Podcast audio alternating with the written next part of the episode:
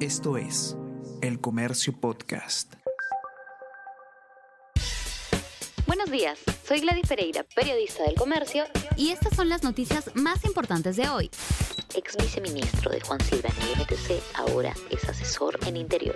Harold Mora Rojas fue viceministro de Comunicaciones y hombre de confianza del prófugo exministro Juan Silva y ahora se desempeña en el gabinete de asesores de la alta dirección desde que Dimitri Semanche asumió el cargo en el Mininter. Mora Rojas permaneció en el cargo del MTC solo 16 días y en ese lapso se reunió con Carlos Semanche, hermano del actual titular del Interior, cuestionado por la fuga de Silva ejecución del gobierno nacional cayó 17% este año. La inversión pública del Ejecutivo se contrajo de 5.868 millones de soles de enero a mayo del 2021 a 4.896 millones de soles en el mismo periodo del 2022. Este año las municipalidades representaron el 41% del monto total invertido, superando por primera vez en cuatro años al gobierno central se logra tregua en las Bambas y Mina reanuda sus operaciones a partir de hoy. Tras reiterados intentos de diálogo entre el gobierno, la minera de cobre, las Bambas y las comunidades campesinas adyacentes a la empresa, ayer se llegó a una tregua de 30 días.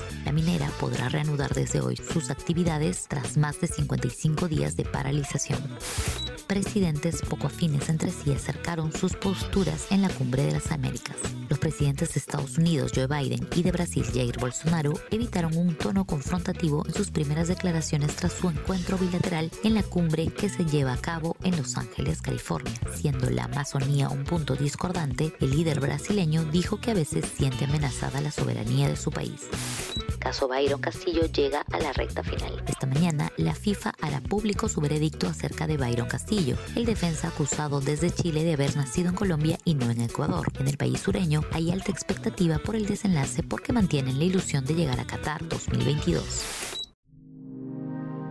El Comercio Podcast.